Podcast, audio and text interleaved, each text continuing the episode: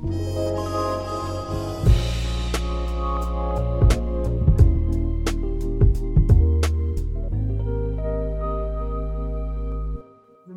euh, Henri Boucher. Bonjour Lydia Jäger.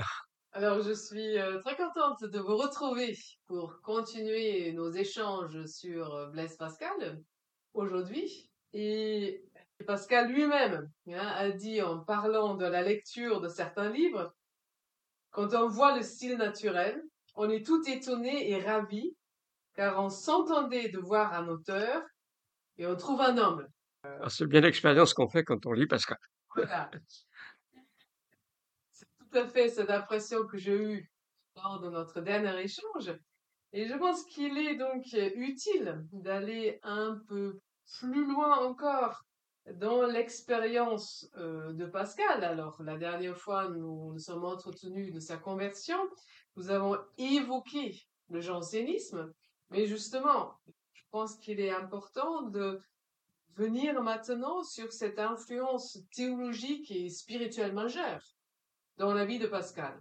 Donc, jeune adulte, Pascal rencontre le jansénisme de Port-Royal, sa conversion, alors qui est, qui n'est pas celle hein, de, de, la nuit de feu, mais disons sa conversion au, jansénisme entraînera celle de toute sa famille. Et je pense que tous nos auditeurs ne sont peut-être pas familiers de ce courant de piété catholique. Euh, pourrions-nous le situer brièvement et aussi l'influence justement sur Pascal et sa famille? Oui, le, le jansénisme est une composante extrêmement importante du catholicisme français pendant plusieurs siècles.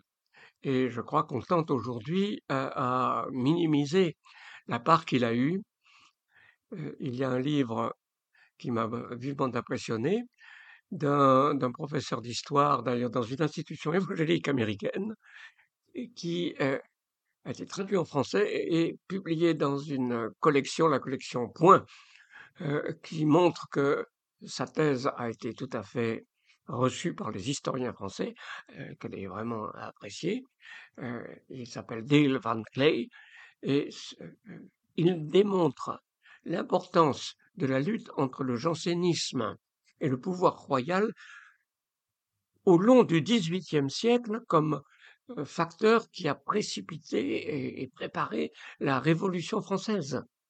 Le facteur religieux, c'est le titre de son livre, euh, dans, la préparation de la Révolution, euh, je crois que c'est un point de vue qui est reconnu donc par des historiens non, chrétiens même, en tout cas par l'université française aujourd'hui, qui est largement ignoré du public. Euh, jusqu'au XIXe siècle, la composante janséniste a été fort importante. Il n'en reste, me semble-t-il, pas grand-chose aujourd'hui, mais euh, il, est donc utile d'être un peu plus informé. Alors le jansénisme tire son nom de Janssen, un Belge, comme nous dirions aujourd'hui, dont le, nom a été latinisé selon la mode de l'époque en Jansenius, Jansenius. Euh, il était professeur à Louvain d'abord, il a terminé évêque d'Ypres, mais euh, en un sens il commence bien avant lui. Il s'agit de la veine augustinienne dans le catholicisme français. Augustin a marqué de la supériorité de son génie, dont nous avons parlé une fois précédente, euh, tout le christianisme occidental latin, mais très vite, de son vivant déjà et après, il y a beaucoup, beaucoup d'auteurs, euh, beaucoup de, de, fidèles dans l'Église catholique qui ont réagi contre sa doctrine intransigeante de la grâce, la grâce souveraine qui détermine tout, qui est irrésistible, euh, et qui correspond à une, un décret d'élection de Dieu euh, qui précède l'histoire et euh, qui s'accomplit infailliblement. Cela a déplu à un très grand nombre et beaucoup, beaucoup admettent que le catholicisme médiéval a été semi-pélagien, c'est-à-dire euh, remettant en cause les thèses augustiniennes pour une très très large part. Alors, le semi-pélagianisme a été condamné au VIe siècle euh, par un, concile, euh, et en principe, il n'est pas orthodoxe dans l'Église catholique. Mais on reconnaît en général qu'il a eu une part très importante dans la piété populaire, dans la piété monastique et chez beaucoup de théologiens. Ce n'est pas le cas de Thomas d'Aquin, mais ce qui vient après Thomas d'Aquin dans la scolastique médiévale est quand même très marqué de semi-pélagianisme. Alors, il y a eu euh, donc un courant augustinien qui a persisté dans euh, le catholicisme. Au XVIe siècle aussi, il s'est manifesté dans le Concile de Trente. Il était plus plus près à, certaines concessions peut-être aux réformateurs, qui eux se proclamaient augustiniens, qui s'appuyaient sur Augustin. Et au XVIIe siècle, donc, la faculté de Louvain était assez fortement augustinienne, dont, dont Janssen était un des professeurs. Et, elle était en, lutte d'influence avec les jésuites établis à proximité. La polarisation qui s'est établie dès le début du XVIIe siècle, et peut-être même pourrait-on dire oui, oui, dès la fin du, XVIe, avec le, grand théologien espagnol jésuite Molina, Luis de Molina, euh, la polarisation, c'est une polarisation entre les augustiniens, qui étaient représentés par les dominicains d'abord. Thomas d'Aquin, dominicain, étant euh, quand même en gros augustinien, malgré certaines ambiguïtés, et les jésuites en face. Les jésuites, assez clairement, euh, la suite de Molina, euh, assez clairement semi-pélagiens en tout cas au jugement qu'un protestant comme moi peut, porter. Il se, défendait de l'être, mais je pense que la solution de moliniste est, de ce type-là. Et c'est dans cette situation que Janssen a résolu de rappeler de manière précise la doctrine d'Augustin, qui en principe, c'est le saint des ce, celui dont les vues ont été validées par de façon conciliaire. Donc, vues qu'Augustin avait énoncées sur la grâce.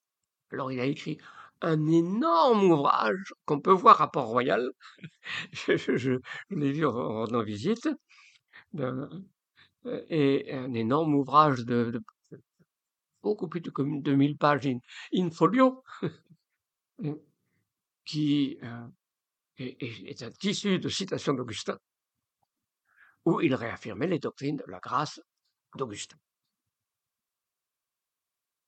Il est mort euh, paisiblement, euh, Janssen, mais après sa mort, une dispute s'est allumée avec les jésuites d'un côté et ceux qui se réclamaient de l'Augustinus, le livre de Janssen et qu'on s'est mis à appeler euh, un peu plus tard janséniste.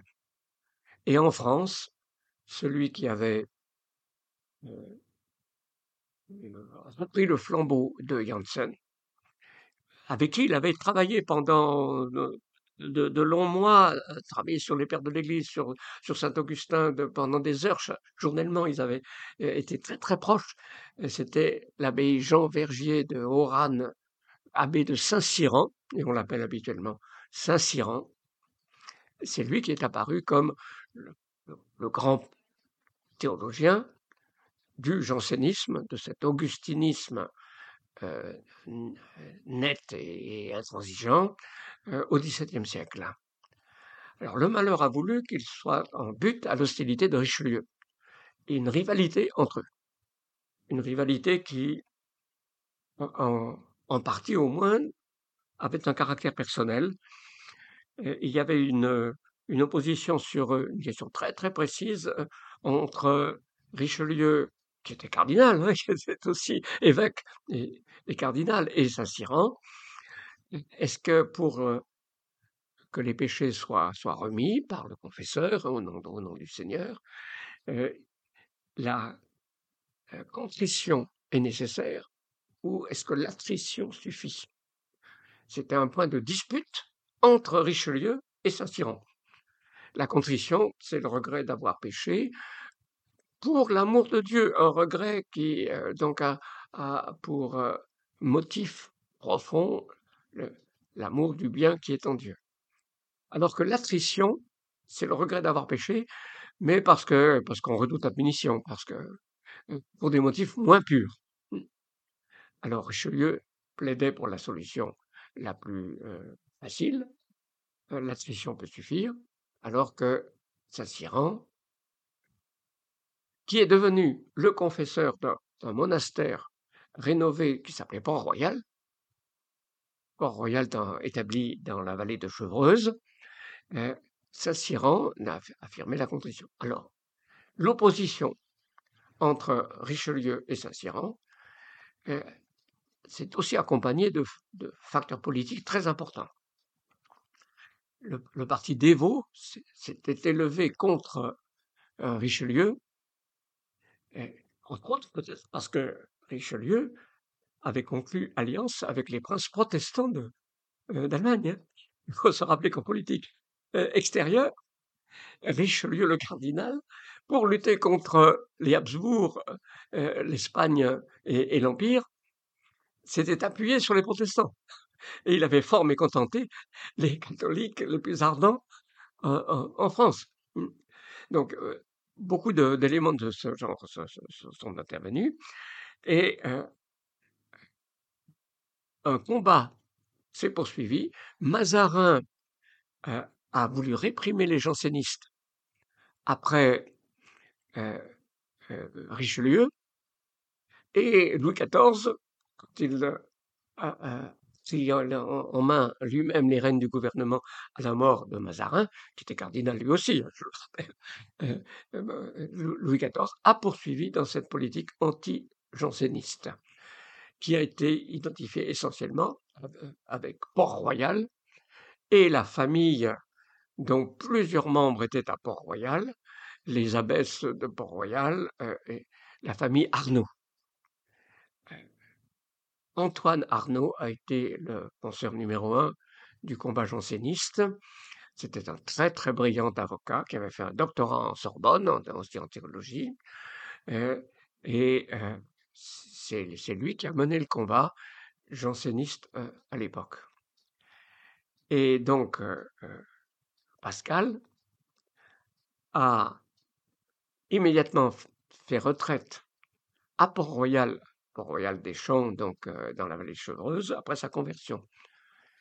Et il s'est, identifié au combat des jansénistes contre les jésuites, et les, jésuites manœuvrant le pouvoir politique.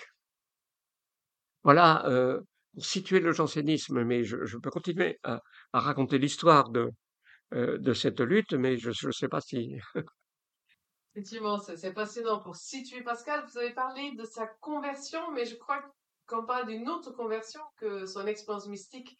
Oui, oui, oui, oui, On parle de première conversion de Pascal pour quelque chose qui s'est produit à Rouen. Le, père de Pascal, c'était, je crois, c'est la jambe, en tout cas.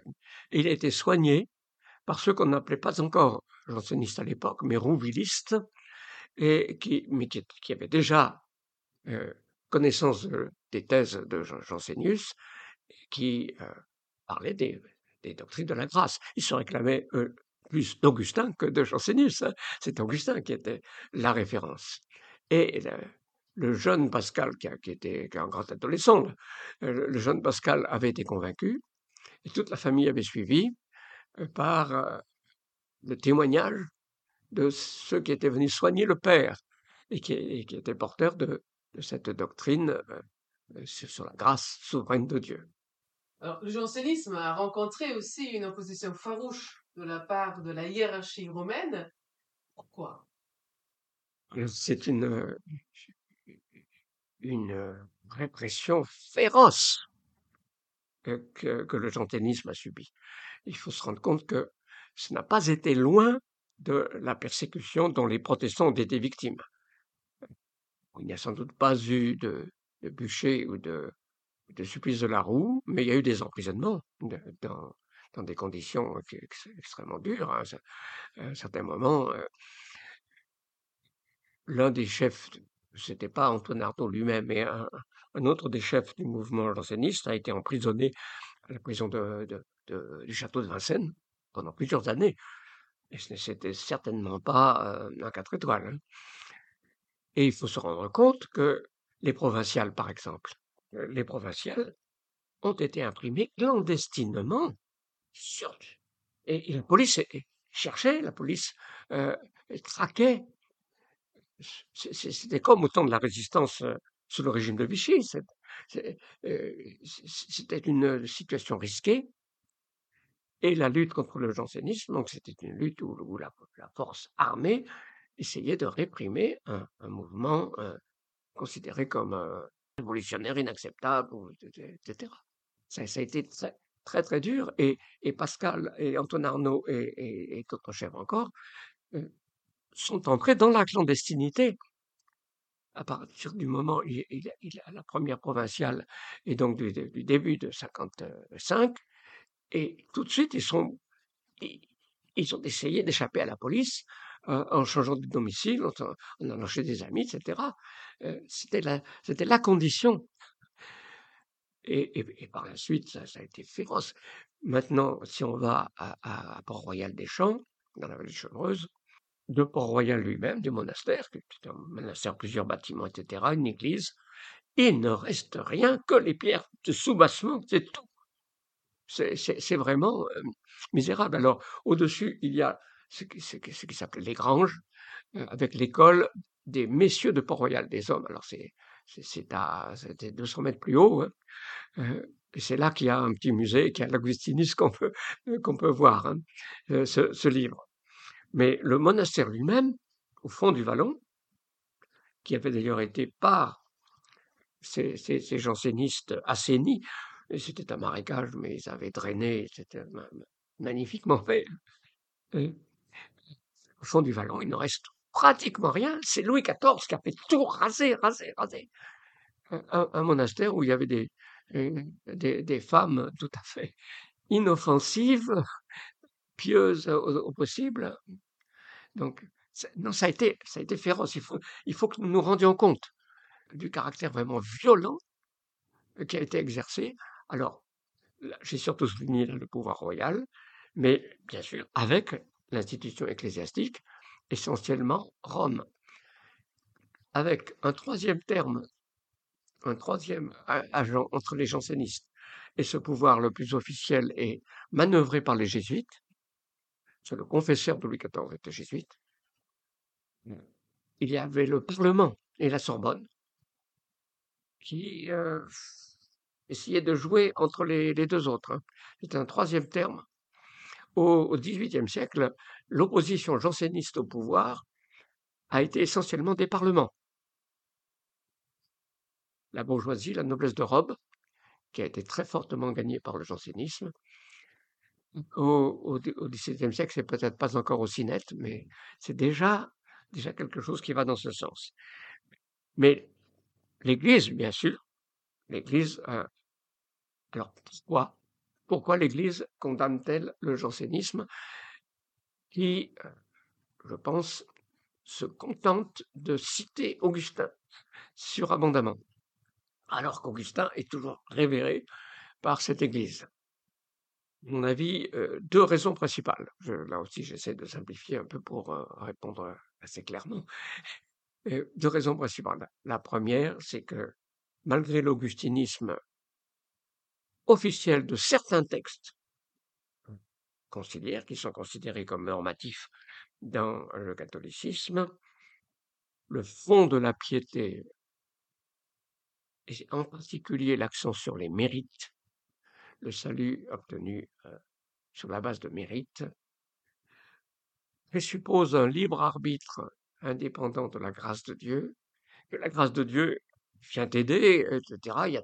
C'est un système synergiste, un système de, coopération, mais euh, qui doit être, pour que la justice de Dieu et, sa volonté de salut universel soient respectées, c'est ça la, la pensée des semi-pélagiens, euh, doit être indépendante de Dieu. Une détermination qui ne vient pas d'abord de Dieu, mais de l'homme. Sans quoi, sans quoi ce serait de la tyrannie, sans quoi ce serait euh, injuste. Voilà le, la, la pensée. La prédestination se faisant la vue à l'avance de ces bonnes dispositions humaines, indépendantes, euh, que Dieu connaît dès avant la fondation du monde. C'est sur la base de cette prévision qu'il prédestine les uns au salut et, permet que les autres aillent au châtiment. Ça, c'est c'est ce qui s'accorde le mieux avec un accent sur les mérites personnels. Il faut gagner son salut par ses bonnes œuvres. Donc, euh, euh, je pense qu'il y a une logique profonde dans le catholicisme et une contradiction, parce que leur validation officielle des thèses d'Augustin d'une part et la condamnation du jansénisme ensuite, et, d'autres aussi, le bayanisme, c'est notre professeur euh, Dubé de, de Louvain, euh, sont au fond dans une direction antagoniste. Ce sont des condamnations d'Augustin, mais sans le dire, sans vouloir l'admettre, alors qu'Augustin est considéré comme normatif. Ça, c'est la première raison que je vois de l'attitude. Et la deuxième raison, est au moins aussi, forte sans doute. Euh, et, là, j'illustrerai par ce qu'a dit l'archevêque de Paris, et là, c'était vraiment le représentant de, de l'institution ecclésiastique, l'archevêque Périfix, au sujet précisément des religieuses de Port-Royal. Elles sont pures comme des anges et orgueilleuses comme des démons. Pourquoi? Parce qu'elles refusaient d'aller contre leur conscience. Elles refusaient de signer. Et je pense que pour Louis XIV aussi, c'est là qu'était la cause principale de, la volonté de répression radicale. Il ne pouvait pas concevoir que, l'individu, sur la base de sa seule conscience, s'oppose à ce qu'ils estimaient le juste et le bon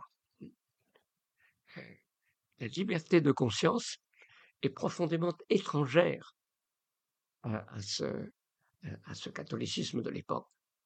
Et, au, pouvoir, royal, c'est l'idée que euh, on pourrait distinguer entre un ordre politique externe et le, fort intérieur. Il est, je crois, dans la ligne de, de l'écriture sainte, de la réforme, encore que la réforme magistérielle ne l'est pas saisie si clairement d'emblée, mais elle est profondément étrangère au catholicisme de ce temps-là. Le seul fait que ces religieuses euh, refusent de signer que euh, les thèses de, de Jansénus sont hérétiques, alors qu'elles sont persuadés euh, que ce sont bien les thèses d'Augustin, euh, c'est une rébellion qui ne peut que manifester un orgueil démoniaque euh, aux yeux de cet archevêque. Il faut que la conscience cède dans l'obéissance à, l'Église mère pleine d'autorité qu'il représente. Je crois que c'est cette ce principe de la liberté de conscience individuelle qui était intolérable et dont il sentait peut-être qu'il allait menacer tout, tout l'édifice après quelques générations. Ah, euh, comment j'interpréterais cette, euh, cette férocité, parce que j'en prends vraiment l'expression, de la répression dont les jansénistes ont souffert après les réformés. Oui, effectivement, cette, cette opposition euh, farouche, hein, donc qui, qui est surprenante quand elle touche les thèses hein, du théologien, euh, alors peut-on dire le plus vénéré officiellement hein, Oui, oui, oui, oui, oui, oui. Augustin. Euh, évidemment, on pourrait avoir le soupçon qui, que ça serait aussi parce que peut-être le jansénisme euh, transforme les thèses d'Augustin. Alors, est-ce que, est-ce que ça a joué un rôle? Et justement, alors même maintenant, en prenant du recul par rapport euh, à la réaction euh, donc euh, du roi et, et de la hiérarchie de l'Église, est-ce que la reprise de la théologie augustienne par les jansénistes est-elle fidèle? Ou est-ce que les jansénistes adoptent, transforment, voire déforment les thèses d'Augustin? Et est-ce que ça pourrait expliquer ou au moins expliquer tout petit peu la réaction, euh, disons, officielle catholique?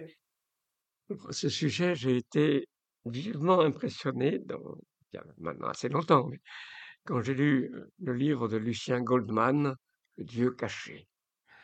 C'est un livre très, très important sur, sur Pascal. C'est sur Pascal et sur Racine.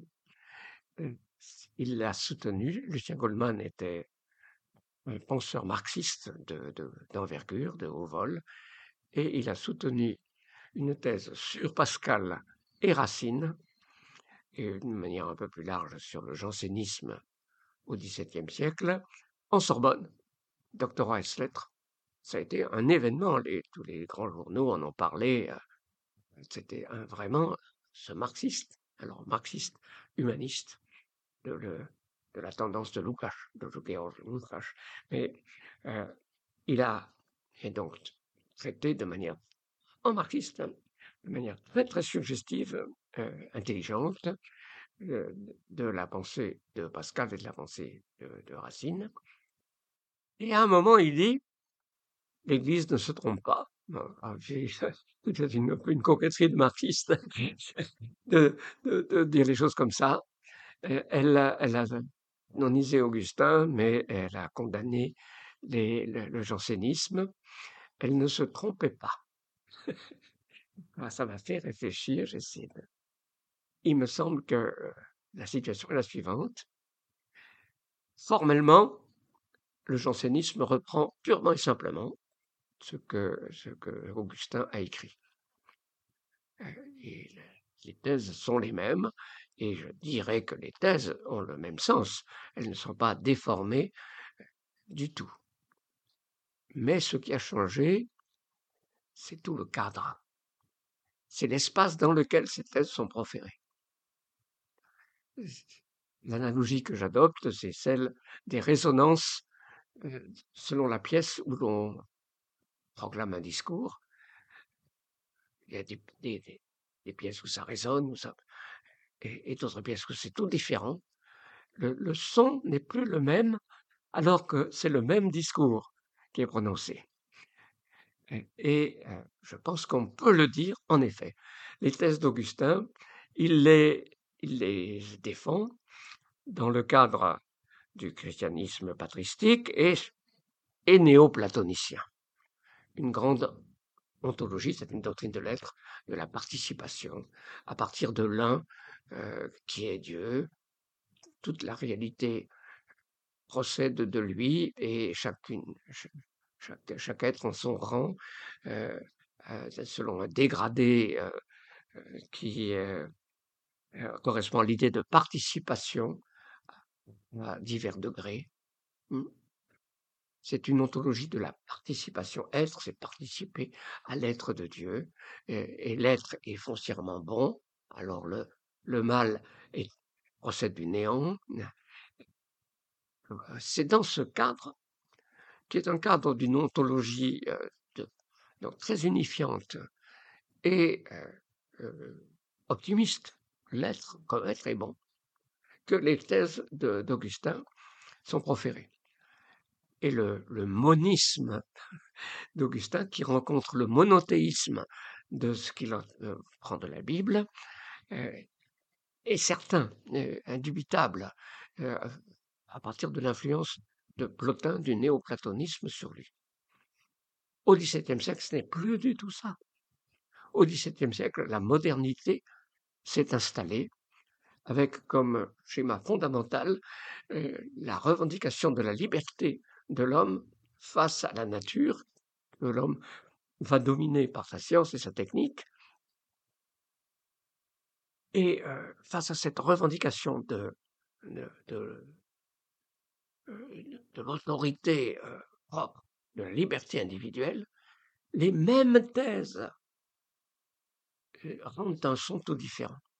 Et, contrecarre, alors, c'est très brutalement la vision du monde qui est devenue la vision, la vision courante et qu'adoptent les jésuites. Les jésuites sont l'ordre précisément qui adopte cette modernité, euh, qui euh, adopte son style conquérant. Euh, les, jésuites sont un christianisme adapté à la modernité de, de cette époque, issue de la Renaissance. Et donc, les, jésuites sont les, les, les apôtres de libre arbitre, justement parce que, parce que l'homme de, de, la Renaissance et de, la modernité du XVIIe siècle déjà, c'est l'homme qui se revendique libre. Hmm. Et dans ce sens, je pense qu'en effet, le, le jansénisme rend un autre son que l'augustinisme à sa naissance. Et en particulier, le décret de prédestination de Dieu prend le caractère d'un mystère très obscur et, tyrannique, qui est une négation de la liberté de l'individu, qui, qui, a vraiment l'allure du despotisme et qui, est jugé intolérable par les modernes. Voilà, en gros, alors je schématise, je, pense quand même que c'est à peu près la pensée de, euh, de Lucien Goldman euh, dans, dans la, la phrase qui m'a alerté, mais j'ai, je crois pouvoir dire que je, je valide cette intuition euh, pour une large part. Alors Augustin a aussi influencé la réforme, la réforme qui est aussi déjà moderne. Oui, oui, oui, oui, oui, oui, oui. Je, je pense que l'Église a, catholique a refusé la réforme, c'est aussi, aussi par cela, euh, parce que euh, euh, à la réforme, les mêmes thèses augustiniennes rendent un autre son, mais avec un autre, un autre résultat. Pour d'une part, c'est la modernité n'est pas aussi avancée que, qu'au, temps du jansénisme, mais aussi à cause du rôle de la parole. Le jansénisme étant catholique, même si Pascal en particulier, et quand même beaucoup de prédicateurs jansénistes sont très attachés à la Bible. Hein, et le maître de Sassy a fait une traduction biblique célèbre. Donc euh, c'est, euh, il y a eu cet élément-là aussi, mais euh, par l'importance des sacrements, qui sont un mystère qu'on ne sonde pas, ils sont extrêmement attachés. Les, religieux de Port-Royal étaient voués au Saint-Sacrement. Euh, le, catholicisme euh, janséniste ne donne pas à la parole un rôle aussi euh, déterminant, aussi important que la réforme. Et du coup, voyez, le, décret de prédestination prend, le caractère d'un secret noir enveloppé de, sombres nuages en Dieu. Alors, la réforme a connu cette tentation. elle a été dénoncée comme tentation, comme la tentation la pire de toutes.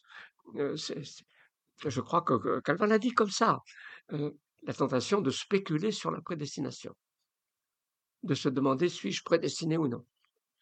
C'est la fausse question. Euh, le miroir de la prédestination, le miroir de l'élection, ça c'est un, grand thème de la réforme magistérielle, c'est Jésus-Christ. Il faut regarder à Jésus-Christ ce qui nous est révélé de la prédestination divine est là pour nous conforter, pour euh, encore renforcer notre assurance en Christ. Mais si nous détachons nos regards du Christ, nous faussons déjà ce qu'il en est de, euh, ce que Dieu nous a appris de son élection souveraine et de sa prédestination. Grâce à la parole, Jésus-Christ nous est présenté comme le miroir de l'élection. C'est là que nous portons notre regard et nous échappons à la terrible tentation de spéculer sur la prédestination. Est-ce que je suis prédestiné ou non? C'est la foi au Christ qui seul nous en délivre. Mais les, jansénistes, je crois, n'ont pas ce recours, parce que l'Écriture a, une, moindre part dans l'ensemble du système, et, et parce que la, foi seule, c'est aussi un thème qui trop le protestantisme et dont il se méfie. Il reste à chercher, il, reste, il reste à l'écart. Je pense qu'il y a dans le jansénisme une version beaucoup plus âpre et peut-être inquiétante de la souveraineté divine que chez, chez Luther et Calvin, qui disent au contraire que c'est une doctrine douce savoureuse si, nous la recevons. Donc, il y a des affinités, indubitablement, et, que, les jésuites essayaient, bien sûr, de, majorer pour enfoncer les jansénistes. Les jansénistes eux-mêmes, je dirais, quand même tiraillés d'une vraie contradiction. Pascal, euh, d'une part, dit qu'il euh, serait perdu s'il n'était plus en communion avec le pape. J'ai lu ça encore dans une lettre à, Mademoiselle de Rouanet et d'autre part dit si euh, mes lettres sont condamnées à Rome, ce que lui condamne est condamné au ciel. Donc, une récusation, euh, c'est dans les pensées, hein. euh, une condamnation, un refus très très clair de la prétendue infaillibilité pontificale, qui était défendue déjà par certains à l'époque, mais qui, en général, en France, n'était pas admise. D'ailleurs, il a, écrit, je crois, euh, ce n'est qu'en France qu'on peut dire que le concile est supérieur au pape.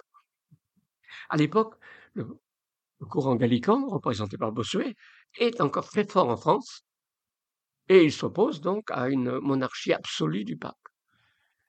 Mais la logique monarchique dans l'Église catholique est telle que déjà, déjà les jansénistes ne peuvent pas s'en dégager et, ils sont pris là dans une contradiction.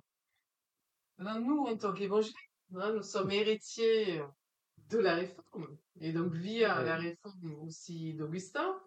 C'est vrai que dans nos milieux, hein, il y a différentes conceptions sur, euh, sur la prédestination, mais en tout cas ceux hein, qui, qui suivent euh, Augustin sur, euh, sur la question de, de l'élection, ou qui suivent Calvin aussi sur cette question, euh, se trouvent dans la même difficulté, hein, de devoir faire comprendre la prédestination dans un contexte alors moderne. Bon, faut te dire ultra postmoderne, mais quand même fondamentalement moderne. Et est-ce que, alors est-ce que justement cet éclairage par la parole peut nous aider pour éviter le choc janséniste, ou est-ce que de toute façon c'est un scandale qu'il faut accepter et que euh, voilà, euh, qu'on est devant l'incroyable de certaines façons pour l'homme moderne? il est sûr que nous ne pouvons pas éliminer le scandale. L'apôtre Paul est assez clair à cet égard euh, dans la première épître aux Corinthiens. Et, la modernité ne fait qu'accentuer, je pense que c'est conforme aux prophéties, ne fait, ne fait qu'accentuer l'opposition de, de l'esprit du temps à, l'esprit de Dieu. Donc, euh, nous ne pouvons pas l'éviter, mais il s'agit d'agir avec un maximum de sagesse pour, euh, par, euh, pour nos, nos, compatriotes, pour nos frères et sœurs en humanité qui sont bloqués, paralysés dans le chemin de la vie par précisément ces, éléments pour lesquels euh, la souveraineté de Dieu est, un scandale. Alors, je rappelle que c'est un scandale pour ceux qui périssent. Le mot scandale veut dire euh, pierre d'achoppement, euh, le, caillou sur lequel on bute et fait qu'on s'étale et qu'on se fait mal. c'est un scandale. Hein. Dans la notion biblique, donc la foi, précisément, c'est la libération par, rapport à, cette possibilité du, scandale qui, qui marque ceux qui suivent la voie de la perdition. Mmh. Mais ayant dit cela, quels sont les éléments qui peuvent aider, j'espère au moins, nos, compatriotes, nos voisins, nos, amis, hein, à ne pas être scandalisés, c'est-à-dire ne pas être tombés, finalement, ne pas tomber. Euh, et, du coup, euh, se fermer à la possibilité de la vie. Quels sont les éléments? Moi, j'en vois deux principaux. Il y en a un qui est très pascalien, qui est tout à fait pascalien, c'est un des éléments que je retiens en priorité de, ce que Pascal euh, propose. Puis un autre élément qui, alors je dirais, est plus lié à ma réflexion personnelle, je ne l'ai pas tellement perçu chez Pascal. Premier élément, miser sur la contradiction de l'homme. Partir de cette expérience selon laquelle euh, il y a en l'homme des traits qui ne peuvent finalement s'expliquer que par la, révélation que, la Bible fait de l'existence humaine. La grandeur et la misère, l'opposition à Dieu et, le besoin de Dieu. Si, l'homme est fait pour Dieu, pourquoi est-il si contraire à Dieu? S'il n'est pas fait pour Dieu, pourquoi n'est-il heureux qu'en Dieu? C'est une des, une des pensées euh, de, Pascal s'est exprimé de cette façon. Je pense que ça reste tout à fait d'actualité, que la, perception de la contradiction profonde dans l'existence humaine, euh, c'est quelque chose que beaucoup de nos contemporains euh, peuvent percevoir, ressentir, et à partir de là, alors on peut avancer un peu. je, vais vous lire, je, vais vous lire ce, passage extraordinaire sur la, les contradictions de l'homme euh, selon, selon Pascal. C'est extraordinaire.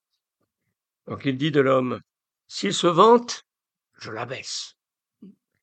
S'il s'abaisse, je le vante et le contredit toujours jusqu'à ce qu'il comprenne qu'il est un monstre incompréhensible. Et puis un peu plus, un peu plus loin, hein. quelle chimère est donc que l'homme Quelle nouveauté, quel monstre, quel chaos, quel sujet de contradiction, quel prodige Juge de toutes choses, imbécile vers de terre. Dépositaire du vrai, cloaque d'incertitude et d'erreur gloire et revue de l'univers. Qui démêlera cet embrouillement? Certainement, cela passe le dogmatisme et le pyrrhonisme, c'est-à-dire le scepticisme et toute la philosophie humaine. L'homme passe l'homme, dépasse l'homme. On accorde donc aux pyrrhoniens sceptiques ce qu'ils ont tant crié que la vérité n'est pas à notre portée, ni de notre gibier, qu'elle ne demeure pas en terre, qu'elle est domestique du ciel, qu'elle loge dans le sein de Dieu, et que l'on ne peut la connaître qu'à mesure qu'il lui plaît de la révéler. Apprenons donc de la vérité incréée et incarnée notre véritable nature. La nature confond les pyrrhoniens et la raison confond les dogmatiques. Que deviendrez-vous donc, ô homme, qui cherchez quelle est votre véritable condition par votre raison naturelle? Vous ne pouvez fuir une de ces sectes ni subsister dans aucune. Connaissez donc, superbe, c'est-à-dire orgueilleuse, quel paradoxe vous êtes à vous-même. Humiliez-vous, raison impuissante, taisez-vous, nature imbécile, et apprenez que l'homme fasse, passe infiniment l'homme, et entendez de votre maître votre condition véritable que vous ignorez. Écoutez Dieu. Oui, ça. Et je pense que c'est encore d'une puissance telle que ça saisit le cœur euh, de nos contemporains. Je pense que c'est possible que, cette contradiction de l'homme est perceptible, largement perceptible aujourd'hui aussi. C'est le premier point. Deuxième point, donc, je, ne le rattache pas à une pensée de Pascal, je ne me rappelle pas. Je, le rattache à un dit d'un catholique aussi, l'abbé Montchanin. Dieu est tout autre qu'un autre. Dieu est tout autre un autre. le sentiment euh, de révolte qui vient de, euh, qui monte en nous lorsque nous pensons que notre décision intime est déterminée par euh, un autre que nous-mêmes, nous disons mais c'est de la tyrannie, je suis plus libre, euh, je suis plus responsable. Il est juste si cet autre est une autre créature. Oui, seul Dieu peut faire en sorte qu'en me déterminant, en me donnant de croire, je sois vraiment libre et que ce soit la décision la plus responsable qui, soit possible, seul Dieu. Parce que Dieu est tout autre qu'un autre. C'est en lui que j'ai la vie, le mouvement, l'être. Euh, c'est, par lui que, j'existe à tous égards. Le, rapport est unique. Et je pense que la grosse difficulté que, disons, tous les pélagiens, semi-pélagiens et semi-semi-pélagiens euh, ont, ont c'est qu'ils conçoivent le rapport entre la détermination par Dieu, qui opère en nous le vouloir et le faire, selon l'Épître aux Philippiens, chapitre 2, verset 13, à la manière d'une cause créée, euh, une cause créée qui opère en nous. Euh, elle annule, elle abolit notre vouloir et notre faire. Nous ne sommes plus, à ce moment-là, euh, que, des, que des marionnettes, c'est vrai. Si c'est une cause créée, mais si c'est Dieu qui nous est plus intérieur que le plus intime de nous-mêmes. Ça, c'est une formule d'Augustin. Euh, si c'est Dieu en qui nous avons tout ce que nous sommes, euh, et, pas seulement au début, mais à tout moment, euh, alors il en va autrement. Voilà, c'est ce que c'est ce que j'essaie lorsque je dois communiquer sur ce sujet, j'essaie de faire saisir, et de plus en plus, hein, je, suis porté à, à essayer de présenter les choses de cette façon parce que je crois que c'est la, la, réponse profonde euh, à l'incompréhension que suscite le message de la souveraineté de la grâce. Vous avez déjà anticipé bien sur euh, la question que, que je vais vous poser maintenant. C'est justement comment Pascal peut-il être une aide dans la lance de l'Évangile aujourd'hui? Je vous ai lu, hein, mmh. affirmer que Pascal était une référence utile qui pouvait aider à l'annonce de l'Évangile euh, aux Français en particulier. vous avez déjà donné un élément. Est-ce que vous pouvez peut-être donner d'autres éléments où Pascal peut nous être utile? Je dirais même mieux qu'utile. J'ai fait part d'une expérience qui euh, a été mienne, surtout à l'époque où j'étais souvent invité à parler pour des groupes bibliques universitaires et où j'avais donc des contacts avec euh, des, intellectuels incroyants. Pratiquement chaque fois, j'étais ramené à Pascal. Chaque fois, pour essayer de, toucher, de faire comprendre quelque chose à l'interlocuteur, je, devais revenir à Pascal. Euh, et réfléchissant à cette expérience sur le terrain, euh, je, je suis prêt à affirmer de manière plus, plus générale que, qu'en effet, pour ceux qui sont, disons, euh, encore fortement imprégnés de culture française, Pascal est d'une très très grande utilité. Alors, il est toujours évidemment dangereux de spéculer sur euh, des identités culturelles et, une fois qu'on généraliser, puis pas trop simplifier, mais si je compare à d'autres cultures, dans la mesure où je les connais un peu, je pense que Pascal est très représentatif du génie français à un triple égard. Il y a deux esprits, dit-il, qui sont à l'œuvre dans la recherche intellectuelle. L'esprit de géométrie et l'esprit de finesse. L'esprit de géométrie, c'est la rigueur dans les, démonstrations qui procèdent euh, d'un théorème à un autre, hein, avec un CQFD à la, fin. c'est l'esprit de géométrie, mais il y a aussi l'esprit de finesse, où il s'agit de, de tenir compte d'un si grand nombre de facteurs que la rigueur n'est plus possible, où un certain tact se trouve éduqué par cette multiplicité. Il a les deux. Et je pense que ces deux sont aussi très typiques de, du génie français.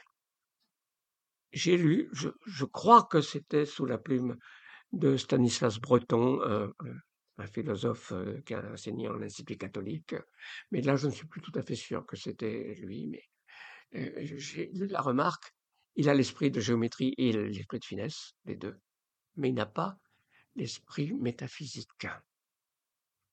Il n'a pas le sens de l'être. Et ça ne me paraît pas injuste, effectivement.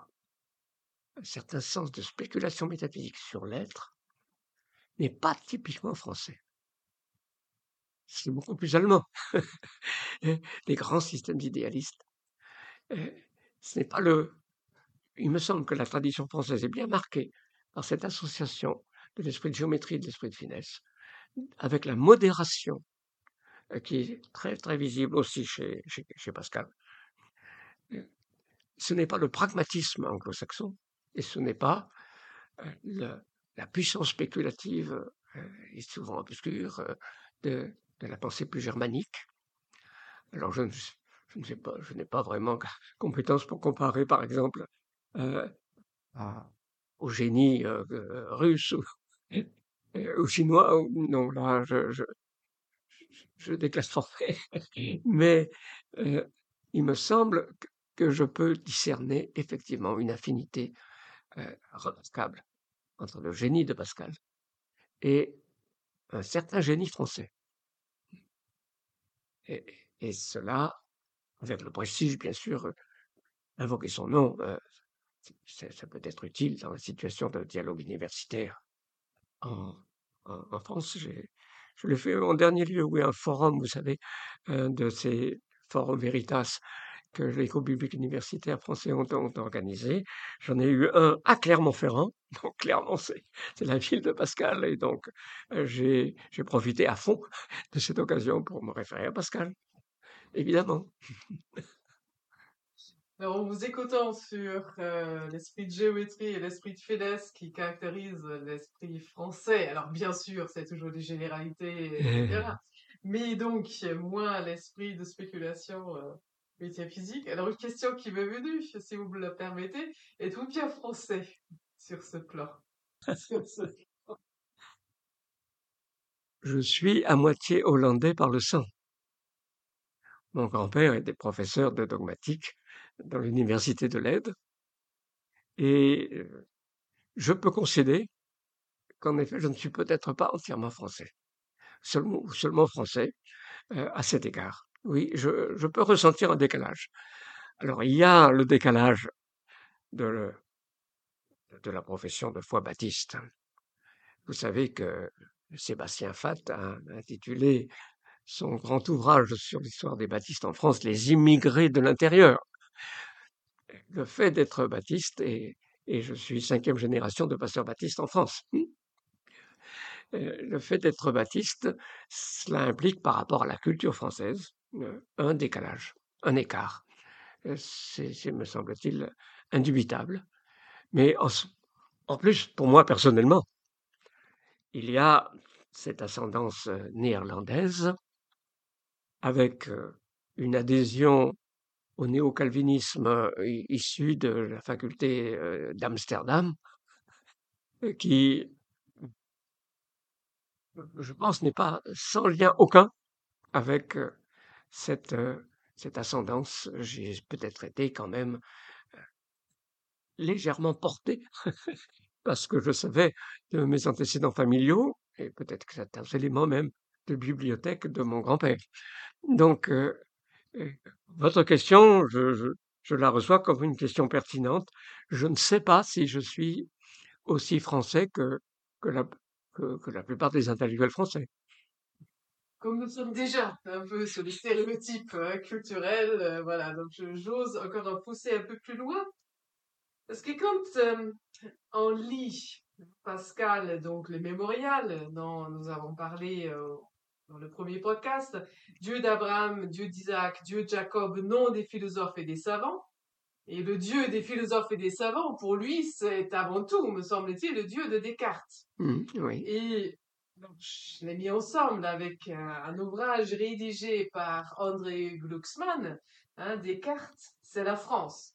oui. Alors, pourrait-on dire de même, Pascal, c'est la France Ou y a-t-il deux France? Une de Descartes, une de Pascal. Est-ce que ce sont des catégories qui sont utiles? Attends, elles sont stéréotypées, ça c'est pour, euh, sûr, mais est-ce qu'elles sont utiles? Je pense qu'elles sont utiles, oui, qu'elles sont intéressantes. Le thème des deux France est un thème très, classique, alors non pas tellement à partir de, ces deux penseurs contemporains, Descartes et Pascal, mais on, on a parlé des deux France depuis la Révolution française, en tout cas de manière euh, très, très, très, très habituelle. hein. On, croit qu'on a reconnu, et avec cette pensée que euh, nous, avons assisté à la fin du XXe siècle à la dissolution de cette euh, dualité euh, très constitutive de la situation française pendant, pendant longtemps.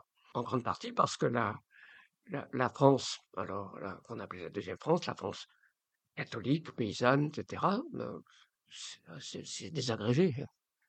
Il n'en reste vraiment plus beaucoup. C'est essentiellement comme cela que les choses me semblent s'être passées. Donc, on, le- parler de, de France est très classique. C'est lié à l'analyse que fait Glucksmann. Glucksmann, quand il dit Descartes et la France, ne veut pas du tout dire ce que, ce que l'on dit en réfléchissant si peu. hein. Euh, Les Français sont cartésiens au sens qu'ils se laissent conduire par leur raison. D'abord, c'est vraiment tout à fait faux. L'expérience le démontre. Mais ce n'est pas la thèse du tout de Glucksmann. Pour Glucksmann, Descartes, c'est l'homme de la retenue. Il le compare à Rembrandt, qui fait du, euh, clair avec l'obscur, qui joue. euh, Descartes, c'est l'homme de la mesure. Et euh, donc, il, a une interprétation de Descartes appuyée sur de très nombreux passages, qui lui est pratiquement unique. J'ai une fois interrogé un professeur en Sorbonne, euh, qui, avait d'ailleurs parlé de Descartes dans, dans le cours à Vaux-sur-Seine. Je l'avais invité, il avait accepté. Il n'avait pas lu Glucksmann sur le sujet. Donc, euh, Glucksmann a une thèse qui n'est pas la thèse ordinaire. Je pense qu'elle est digne d'attention. Je, je pense que je n'ai pas la compétence sur Descartes pour vraiment trancher, mais je suis impressionné par la thèse de Glucksmann, qui est appuyée par, par exemple, sur le fait que le contrôle des naissances et le contrôle des naissances par euh, discipline euh, personnelle, c'est en France que ça a commencé. La dénatalité française, qui a amorcé le déclin, c'est un facteur et pas le seul, mais euh, qui a amorcé le déclin de la France parmi les nations européennes, alors qu'elle était la plus peuplée et, donc à bien des égards la plus puissante pendant euh, tout un temps, à partir du XVIIIe siècle, par la pratique de, de la contraception dans les habitudes de, la sexualité française, euh, ce qui implique une discipline sur soi, une retenue extrêmement rigoureuse, c'est c'est en France que ça a commencé, avant tous les autres pays. Et euh, Glucksmann éclaire cela. Alors moi, je l'in- je l'interprète encore, en remontant plus haut que Glucksmann, comme un effet des guerres de religion. Euh, L'originalité française, c'est que la France est le seul pays unifié où la réforme est atteinte jusqu'au tiers des, au des, élites, et où elle a finalement été complètement repoussée. Euh, C'est une situation unique. hein.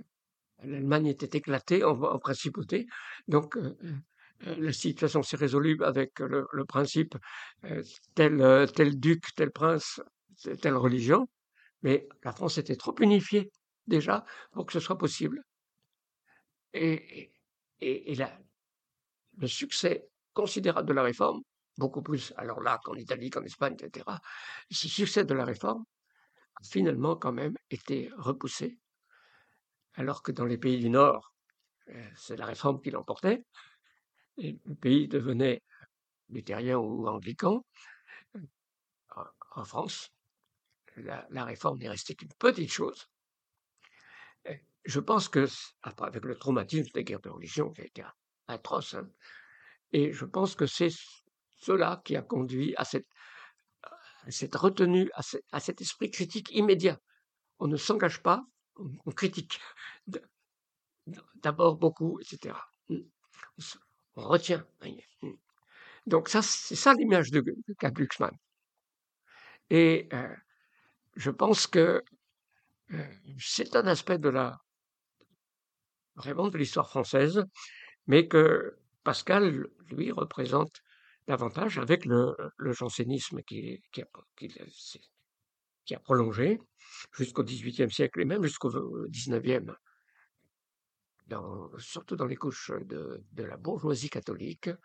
Euh, je pense que Pascal, lui, quand même, fait droit à une aspiration à l'expérience de l'absolu, et cela à la française, euh, d'une façon modérée, avec finesse, géométrie et finesse, contrairement à la passion euh, flamboyante de, des Espagnols, par exemple.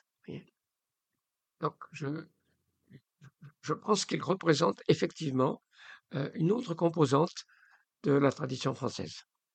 Merci pour, pour ces éclairages que la réflexion à partir de Pascal euh, nous a entraîné assez loin, juste contre Pour une prochaine fois, il nous faudra, enfin, j'ai envie de dire, nous plonger euh, dans les pensées. Hein, nous les avons abondamment déjà cités, mais il y a encore bien d'autres thèmes à explorer. Mais je propose que nous réservions cela pour une prochaine fois. Merci Henri Blocher et à bientôt. Merci, à bientôt.